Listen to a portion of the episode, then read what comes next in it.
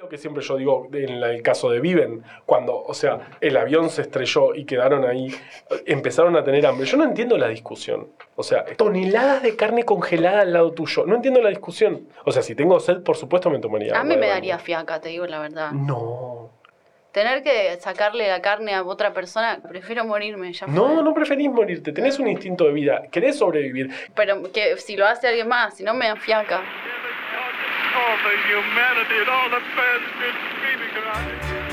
Oh, la humanidad. Ese conjunto de personas que vivimos en el mundo al mismo tiempo, mal que nos pese. Desde la más brillante a la más necia, desde la más cruel hasta la más solidaria, desde la más común hasta la más extraña. En el año 2021, ese conjunto de personas está a punto de alcanzar los 8 mil millones.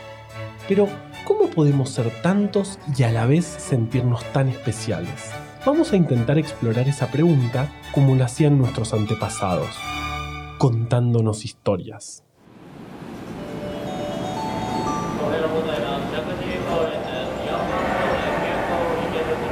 La red de subterráneos de Tokio es una de las más grandes del mundo. Transporta todos los días a más de 8 millones de personas. Tiene 13 líneas, 274 estaciones y las señales, claro, están en japonés, algo que a mí, que estoy acostumbrada al alfabeto latino, me da un poco de ansiedad. No hay manera de que si alguna vez puedo ir a Japón no me pierda una y otra vez entre los cientos de estaciones y las millones de personas. Pero además de potencialmente cubrir toda la ciudad y potencialmente confundirme, la red de subtes de Tokio fue el escenario de un momento aterrador. En la mañana del 20 de marzo de 1995, tres físicos, un ingeniero y un cardiólogo subieron a cinco trenes distintos en distintos puntos de la red, mezclándose entre la gente que se dirigía a sus trabajos en la hora pico. Su distribución no era aleatoria. Sabían exactamente los horarios y lugares para cada tren en cada estación. Y más importante, sabían que a las 8.15 esos cinco trenes convergerían en Kasumigaseki, el centro burocrático de la ciudad. Esto es una historia real. A las 7.45, cada uno de estos hombres se subió a su tren previamente designado, llevando un paraguas barato y un paquete envuelto en papel de diario. El contenido de cada paquete de papel de diario era una pequeña bolsa de sarín líquido. El gas sarín es un gas extremadamente tóxico, inodoro e incoloro, que ataca directamente al sistema nervioso, interrumpiendo todas las funciones del cuerpo. Afecta a la vía del neurotransmisor acetilcolina, que tiene un gran protagonismo en el funcionamiento, entre otras cosas, de los músculos. Lo que hace el sarín a grandes rasgos es que los impulsos nerviosos sean constantes, de manera que los músculos nunca se relajen y se mantengan constantemente contraídos. Como consecuencia, algunos de los síntomas pueden ser que las pupilas se achiquen al tamaño de pequeños puntitos, la boca y los pulmones se llenen de saliva y fluidos corporales y el corazón se empiece a enlentecer. Las víctimas pueden tener convulsiones y la muerte por asfixia suele llegarles bastante rápido. Ahora, la historia de cómo se inventó algo tan dañino y mortal es bastante interesante. El gas sarín fue sintetizado por primera vez en Alemania en 1938, pero su fin era muy distinto. El equipo de científicos estaba liderado por Paul Schrader. De hecho, la S de sarín viene de su apellido y el resto de las letras corresponde a las iniciales de los demás científicos involucrados en su creación.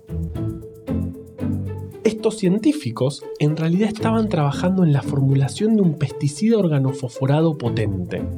Este tipo de pesticidas funcionan afectando el sistema nervioso de los insectos. Pero en el momento del desarrollo, algunos miembros del equipo entraron por accidente en contacto con el nuevo pesticida. Como resultado, quedaron incapacitados por casi un mes y estuvieron cerca de morir. Evidentemente, el nuevo pesticida no limitaba su acción a los insectos. La cuestión es que el gobierno nazi se enteró de este incidente y les ordenó a los científicos que encontraran una manera de convertir el químico en un arma. Y lo hicieron. De todas maneras, nunca fue utilizado como un arma química durante la Segunda Guerra Mundial. Nadie sabe muy bien por qué. Incluso hay quienes dicen que para el final de la Segunda Guerra Mundial, Alemania llevaba fabricadas 12 toneladas de sarín, listas para usar. Pero incluso cuando los altos líderes militares lo presionaron para que habilitara su uso, Hitler decidió no hacerlo. Algunos historiadores encuentran que la raíz de esta decisión se ubica en la experiencia de Hitler como soldado en la Primera Guerra, donde había sido víctima de un ataque con gas mostaza el 14 de octubre de 1918. Después de ese ataque, Hitler fue trasladado a un hospital y desde allí se enteró de que Alemania se había rendido. La primera vez que el gas sarín fue utilizado como un arma fue durante un ataque químico en Halabja, Kurdistán, el 16 de marzo de 1988, uno de los ataques químicos más fatales de la historia.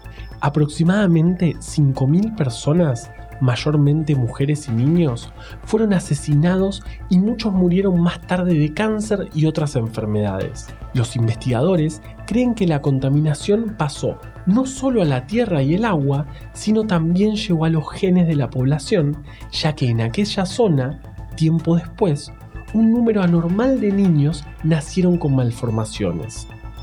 Luego de este ataque siguieron varios, uno de ellos en el subte de Tokio en 1995.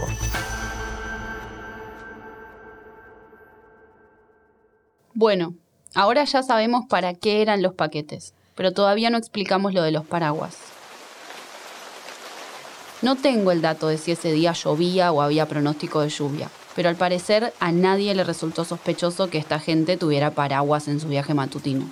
Quizás en Japón la gente sale con paraguas siempre por las dudas, da a saber. La cuestión es que unas pocas paradas antes de la estación de Kasumigaseki, los hombres de los paraguas dejaron los paquetes en el piso de los vagones y usaron la punta de sus paraguas, que habían afilado previamente, para pincharlos un poquito. Además de los paquetitos y los paraguas, cada uno de ellos llevaba una jeringa con atropina, por si algo fallaba. La atropina es el antídoto más común para el gas sarín y es bastante fácil de conseguir. Pero nada falló. Apenas se abrieron las puertas, los cinco hombres con sus cinco paraguas se bajaron de sus respectivos vagones y se perdieron entre las masas de gente. Había autos esperándolos en las calles. A las 8.10 am todos los hombres estaban subiendo a esos autos. Uno solo de ellos había tenido que usar su jeringa con el antídoto, pero fuera de eso no hubo otros contratiempos. Mientras tanto, bajo tierra, la situación se estaba empezando a complicar.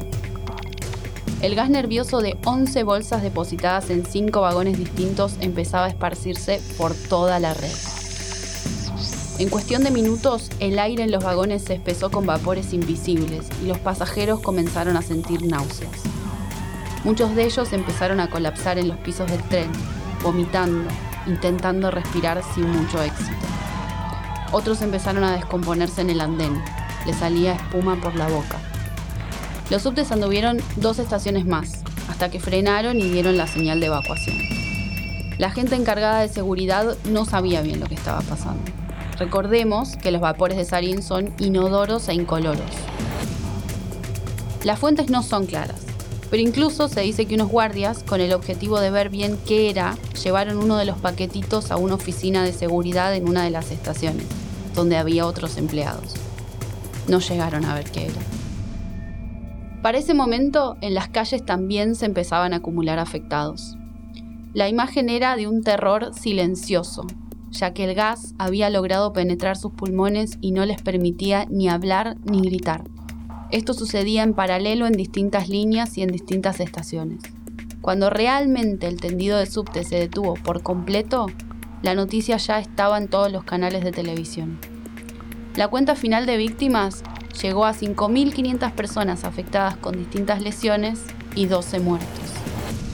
Una mujer fue admitida en un hospital agonizando luego de que el sarín fusionara sus lentes de contacto a sus globos oculares.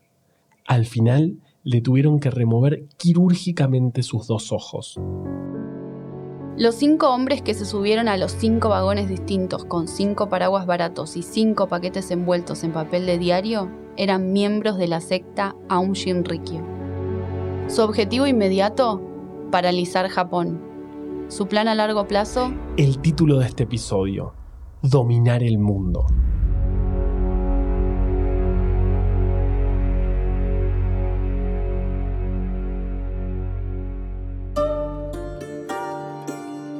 La verdad es que no sé por dónde empezar. Si por su líder, el anime con que se promocionaban, la dominación mundial, el LSD, su asociación con la Unión Soviética para desarrollar armas nucleares, la fábrica de ametralladoras, el bioterrorismo. Yo empezaría por el líder, porque en las sectas los líderes son fundamentales. La historia de un culto suele ser muchas veces la historia de su líder. Yoko Asahara, el líder de Aum Shinrikyo, nació con otro nombre. Originalmente se llamaba Chizuo Matsumoto y se crió en una familia pobre de Tokio. Pero el niño Chizuo, además, nació con un glaucoma infantil, por lo que no tenía visión en su ojo izquierdo y tenía una visión parcialmente reducida en su ojo derecho. Eso hizo que pudiera ir a una escuela especial para niños no videntes y obtener una buena educación, algo difícil en un país como Japón para los hijos de familias de bajos recursos.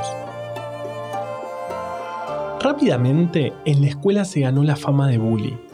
Claro, él era el único que veía un poco, por lo que varias veces engañaba a sus compañeros y sacaba ventajas. Cuentan que en varias oportunidades guiaba a sus compañeros de colegio a lugares a los que tenían que ir después de clases. Y una vez ahí, les pedía dinero para guiarlos de vuelta a sus casas. Los niños pagaban porque no tenían otra forma de volver. Para 1984, Yoko Asahara tenía 29 años, una humilde escuela de yoga, algunos seguidores y un sueño como cualquier otro, dominar el mundo. Empezó repartiendo panfletos y reclutando seguidores en las esquinas de Tokio, y 10 años más tarde, ese pequeño grupo se había convertido en una organización millonaria de 40.000 seguidores distribuidos en seis países, entre ellos Japón, Rusia y Estados Unidos. Y contaba con moderno equipamiento de laboratorio, armas y hasta láseres con los que intentaban desarrollar más armas. Los miembros de AUM tenían un perfil bastante específico. Eran químicos, físicos, ingenieros, los líderes habían apuntado sistemáticamente a buscar seguidores en las universidades japonesas más elitistas, reclutando jóvenes científicos brillantes y alienados por una sociedad individualista que ejercía demasiadas presiones para el éxito profesional como única posibilidad de progreso. Los atraían con distintas estrategias, pero mi preferida definitivamente fueron los animes y los videojuegos. El target de seguidores al que apuntaba se había criado entre animes, manga y videojuegos, elementos muy fuertes en la cultura joven de Japón en ese tiempo. Ese estado de alienación e individualismo que mencioné lo llevaba a pasar muchas horas aislados en ese tipo de consumos culturales. Hoy se usa mucho el mote de otaku en redes sociales, hasta son los protagonistas de algunos memes, y si bien la cultura otaku es mucho más que esto, originalmente el estereotipo de otaku fue construido en base a estos jóvenes japoneses. Es por eso que la estrategia de atracción de Aum Shinrikyo se basó principalmente en el desarrollo de distintos capítulos de anime en los que el líder de la secta era el protagonista y en los que todo giraba alrededor de los superpoderes que él decía tener. Entre ellos, el de levitar y el de leer mentes. これはババカなゴールドクロスが凍りついている A cuento de estos superpoderes, el 31 de octubre de 1989, cuando Aum ya era un grupo muy grande, poderoso y millonario, Tsutsumi Sakamoto, un abogado antisectas, logró persuadir a Asahara para que se hiciera un test de sangre. El objetivo era buscar los componentes especiales que él decía que estaban presentes en su cuerpo y que le daban superpoderes. Los resultados fueron normales, obvio, no tenía nada distinto en la sangre. Entonces, Sakamoto fue a un canal de televisión y filmó una entrevista en uno de los programas más importantes de la TV japonesa del momento, contando la verdad. Y ahí llegó el conflicto. Si estos datos se publicaban, podría ser avergonzante o incluso dañino para Asahara, porque sus poderes especiales eran una de las maneras en que engañaba a los nuevos miembros para insertarse en el grupo.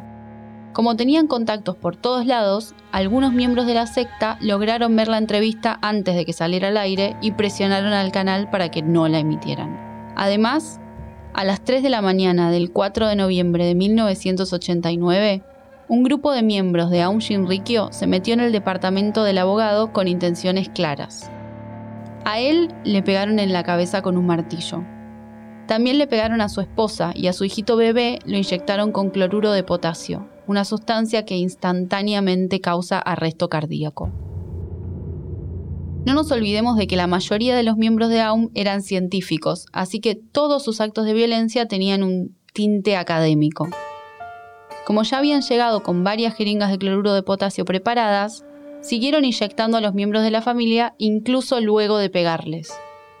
La mujer murió en el acto, pero el abogado siguió agonizando por lo que terminaron estrangulándolo.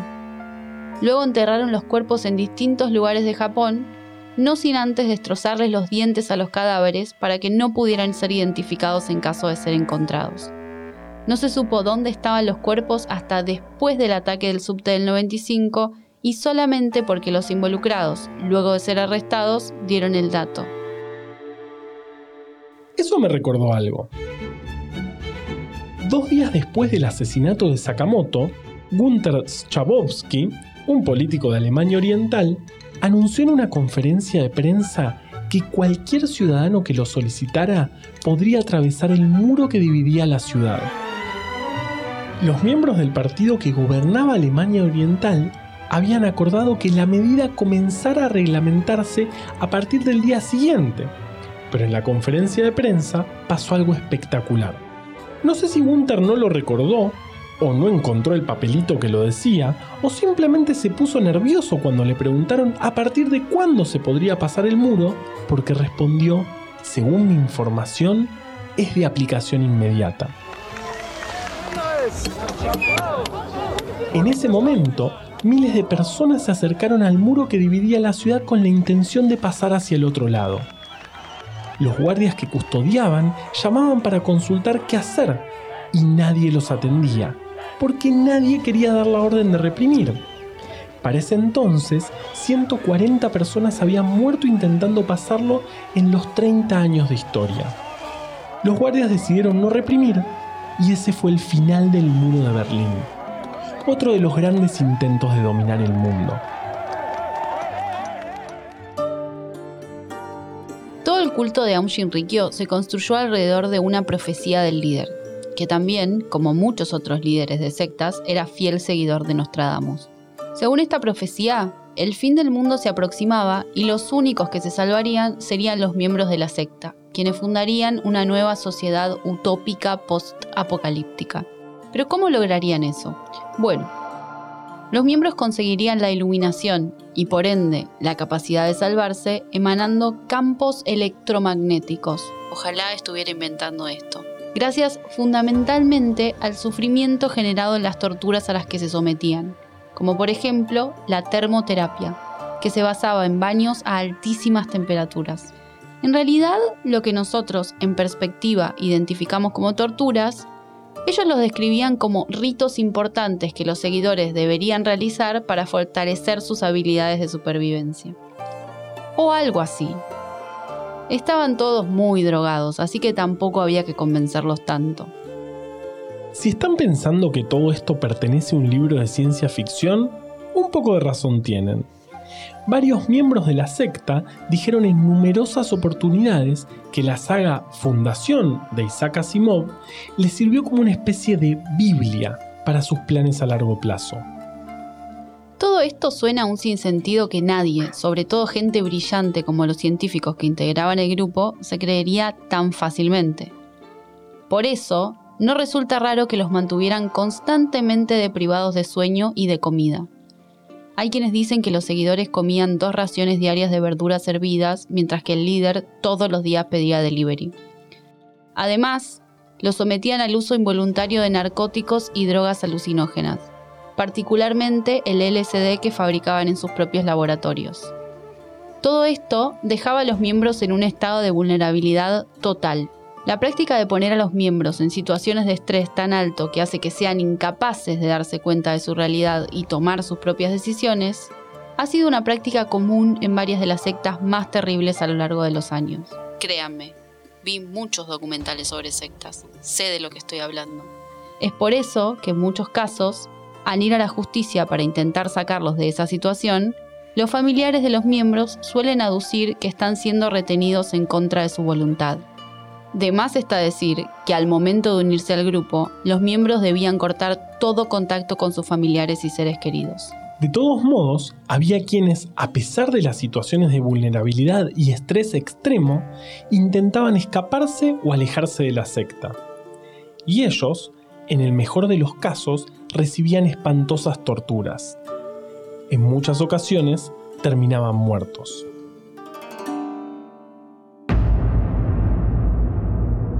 Los científicos de Aum tenían fascinación por los cerebros y su actividad eléctrica, pero su principal foco era intentar lograr nuevas maneras de control mental. A Asahara no le alcanzaba con el lavado de cerebro y las drogas. Lo que él quería realmente era construir un ejército de seguidores zombies. En estos intentos se enfocaron sobre todo en las ondas cerebrales. De hecho, los altos dirigentes de la agrupación hacía tiempo que venían usando monitores de actividad cerebral que captan estas ondas. Las usaban supuestamente para sincronizar la actividad cerebral del líder con algunos seguidores durante los rituales. Pero ya que tenían un buen grupo de sospechosos y disidentes con los que no sabían bien qué hacer, decidieron aprovechar para experimentar. Lo primero que intentaron fue literalmente borrar las memorias de los seguidores sospechosos. Acorde a los detallados informes médicos, 7 shocks de 100 volts cada uno en el cuero cabelludo del sujeto experimental fueron suficientes para eliminar por completo la memoria de corto término de uno de los choferes del líder, a quien hacía un tiempo lo tenían marcado como un espía. El hombre no podía recordar ni siquiera que alguna vez había manejado el auto del líder. De ahí en más, los experimentos con sospechosos se hicieron rutina, y durante un periodo de tres meses que empezó en octubre de 1994, se administraron unos 600 shocks eléctricos a 130 seguidores.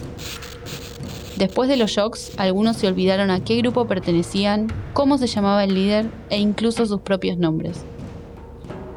Los que se unían al culto, además, debían donar todas sus pertenencias al grupo y pagar una cuota altísima, sin contar el costo de los cursos que constantemente debían tomar.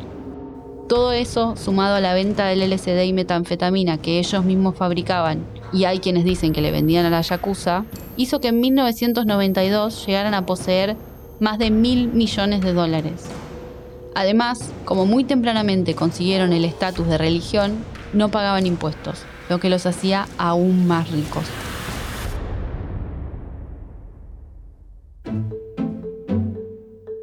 Al parecer, en un momento se les empezó a vender agua de baño del líder a los seguidores. Claro, a precios altísimos. Según encontré, el agua de baño del líder se vendía aproximadamente a 300 dólares la onza, algo así como un poco menos de 30 mililitros. Se suponía, claro, que esta agua tenía propiedades especiales, porque el líder tenía sus poderes mágicos. Igual la secta profesaba en contra del materialismo, por eso hacía a sus seguidores dejar todas sus pertenencias al unirse. Bueno, es un poco contradictorio todo, pero tampoco es que a esta historia la rijan la lógica y el sentido común. La gente, en el mejor de los casos, usaba el agua de baño del líder para bañarse, pero había quienes la bebían durante los rituales. Además de bañarse mucho para poder ganar muchos dólares, el líder de la secta estaba bastante interesado en acumular poder solamente, claro, porque tenía el objetivo de construir esta tal comunidad utópica post-apocalíptica. Así que intentó insertar la ideología de su culto en el gobierno japonés, y varios miembros de AUM fueron candidatos a elecciones. pero solo consiguieron unos cientos de votos en las elecciones de 1990. Así que el líder decidió tomar una dirección un poco más radical y directamente intentar tirar abajo el gobierno japonés de la manera más violenta posible. No perdía el tiempo este señor. El plan comenzó con un intento de crear grandes reservas de toxina botulínica, un químico neurotóxico producido por una bacteria. Para producir la toxina, los científicos encargados del laboratorio recolectaron tierra de un río, dejaron fermentar las bacterias a gran escala en el laboratorio y lograron producir algo así como 50.000 litros de sustrato. En abril de 1990, miembros de AUM llenaron tres camiones hidrantes con las bacterias y atacaron tres bases navales de Estados Unidos, el aeropuerto de Narita y un edificio de gobierno. Como la toxina no había sido bien purificada a partir de las bacterias, el ataque fue fallido. De todos modos, esto era solo el comienzo, el primer ataque que intentó la agrupación con armas biológicas. Muchos más estaban por venir.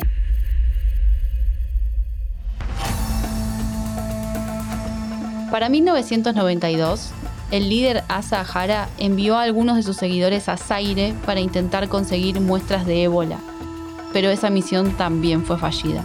Al año siguiente, 1993, el grupo intentó un segundo ataque con toxina botulínica, en este caso en el casamiento del príncipe Naruhito, usando de nuevo un camión hidrante. Pero como en el primer caso, la neurotoxina no funcionó. Muy poco tiempo después del segundo ataque botulínico, también en 1993, intentaron un ataque con anthrax, para eso, usaron el edificio donde tenían sus oficinas en Tokio. Allí crearon la solución de bacterias Bacillus anthracis y luego intentaron aerosolizar esa solución desde la terraza del edificio. El ataque falló, supuestamente porque las bacterias eran las incorrectas, pero hubo muchos reportes en ese barrio de gente que sintió náuseas y vómitos, entre otros malestares, a raíz de la liberación del vapor. A esta altura, a pesar de todos los fracasos, empezaba a quedar claro que si los científicos de AUM hubieran tenido un poquito de suerte a comienzos de los 90, quizás sí hubieran logrado dominar el mundo. Si algo no le faltaba a estas personas, era perseverancia. Además de armas biológicas, el líder sabía que también, para enfrentar el apocalipsis, debían tener de las otras. Por eso, humildemente, mandó construir una fábrica de ametralladoras. En un punto, los miembros de AUM tenían AK-47 fabricadas por sus propias manos. Por otro lado, como el culto tenía un gran número de seguidores en Rusia, sus conexiones con ese país eran fuertes. Tan fuertes que posterior a la caída de la Unión Soviética, cuando muchos científicos expertos de los que trabajaban en el programa nuclear quedaron sin trabajo, y con mucho conocimiento, intentaron reclutarlos en algunos casos exitosamente, para desarrollar sus propias armas nucleares. Por suerte, no lograron armar la bomba nuclear que Asa Ahara tenía en mente, sino la historia sería otra, y no quedaría nadie para contarla. El siguiente intento de usar armas biológicas tuvo lugar un año después, en 1994, en el primer ataque con gasarín de la historia de Japón. Un año antes, en el verano de 1993, alrededor de 25 miembros de AUM se habían mudado a una granja rural en Australia para comenzar a sintetizar el gas y conducir tests horribles en los que usaban ovejas como sujetos experimentales. Llegaron a matar 29 ovejas con sarín. Y luego, en la noche del 27 de junio de 1994, el culto liberó nubes de gasarín en un área residencial de Tokio. El ataque fue cerca de la casa de varios jueces, en el área central de Matsumoto. Asahara estaba siendo demandado por una disputa de tierras y tenía miedo de perder. Entonces, Aum decidió atacar a los tres jueces que estaban involucrados en el caso, y ya que estaban probar su nueva arma biológica. El saldo fueron 8 muertos y 500 heridos, incluidos los jueces. Esta vez, el plan sí funcionó.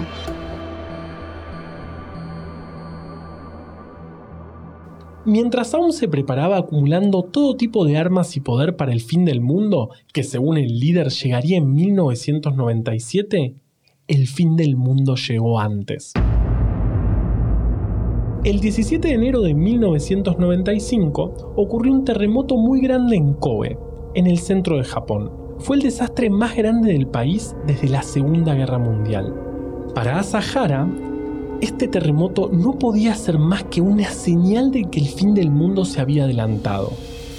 Entonces, decidió que si el terremoto de Kobe había sido una obra divina para dar comienzo al apocalipsis, el siguiente paso lo daría aún. Con el sarín ya probado y la inminencia del final, un mes y medio más tarde, cinco hombres con bolsitas de papel de diario y paraguas afilados se subían al subte de Tokio en hora pico en distintos puntos de la ciudad.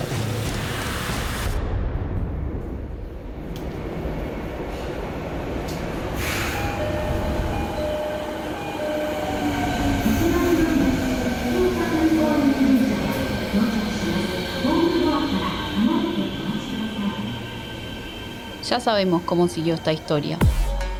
El siguiente paso del plan era sobrevolar Tokio tirando kilos y kilos del mismo gas. Tenían los helicópteros y todo. Había que acelerar el apocalipsis para que ellos, que ya estaban suficientemente entrenados y armados, pudieran llegar cuanto antes a su verdadero cometido, dominar el mundo. Pero dos días después del ataque, la policía japonesa, que venía hacía meses investigando al líder y a varios miembros de la cúpula, arrestó a Sahara y a cientos de miembros del culto y allanó la base de operaciones del grupo al pie del monte Fuji. El líder y otros miembros del grupo fueron juzgados por el ataque al subte y 20 años después, 13 de ellos fueron encontrados culpables. El 6 de julio de 2018, Asahara fue ejecutado en la horca. Hoy sabemos que las profecías no eran ciertas y que al menos por ahora no ocurrió ningún apocalipsis. Tampoco sabemos de nadie que haya logrado cumplir el sueño de dominar el mundo. Los murciélagos. Los murciélagos son la especie que domina el mundo. Están en todos lados. Son espectaculares. Oh, la humanidad. Es un podcast original del Gato y la Caja producido en equipo composta. Este podcast y todo lo que hacemos es posible gracias a nuestra comunidad de bancantes. Sumate vos también en elgatoylacaja.com barra bancar. Si querés más historias como esta, podés comprar Breve Atlas Anecdótico de la Ciencia en elgatoylacaja.com barra tienda o Fiebre, breve colección de epidemias, a precio especial de preventa hasta el 28 de abril en elgatoylacaja.com barra fiebre. La edición de este capítulo estuvo a cargo de Leo Fernández. En la producción, Lucila Lopardo.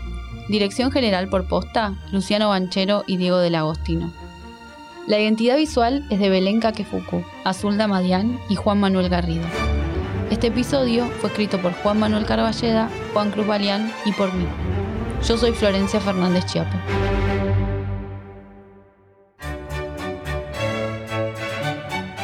Hoy hablamos sobre el sueño de dominar el mundo y la estrategia nada sutil de hacerlo con armas químicas. Muchos años antes, el escritor Roberto Art había tenido una idea similar.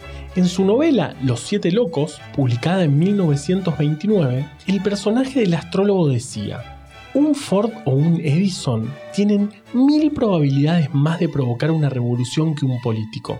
¿Usted cree que las futuras dictaduras serán militares? No, señor.